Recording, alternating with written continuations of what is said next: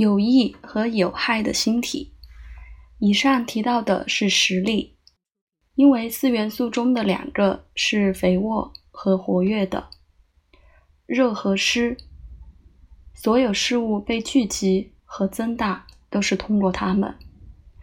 有两个是破坏和被动的、消极的，干和冷。所有的东西都是通过它们再次被分离和被破坏。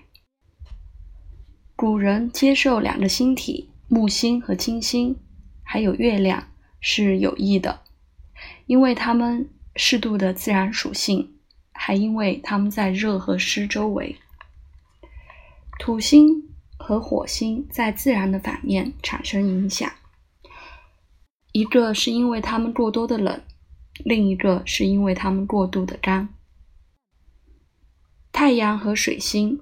它们被认为是有能量的，因为它们有共同的自然性。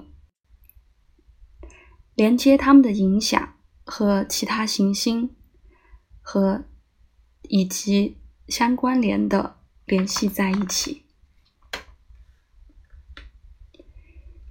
阳性和阴性的星体。此外，自然有两种基本属性：阳性和阴性。已经提到的压力、湿润，尤其是女性特质，通常这个元素展现了在所有女性中更高的程度。其他在男性中有好的理由、想法已经被传下来给我们。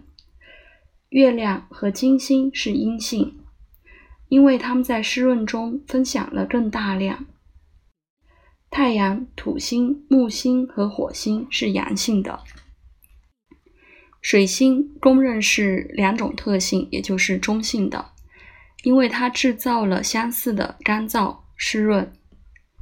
他们也说，星体成为阳性或阴性，要根据它们和太阳的相位。当它们是上午的星，在太阳前面，它们变成了阳性；当它们是傍晚的星，跟着太阳，便成为阴性。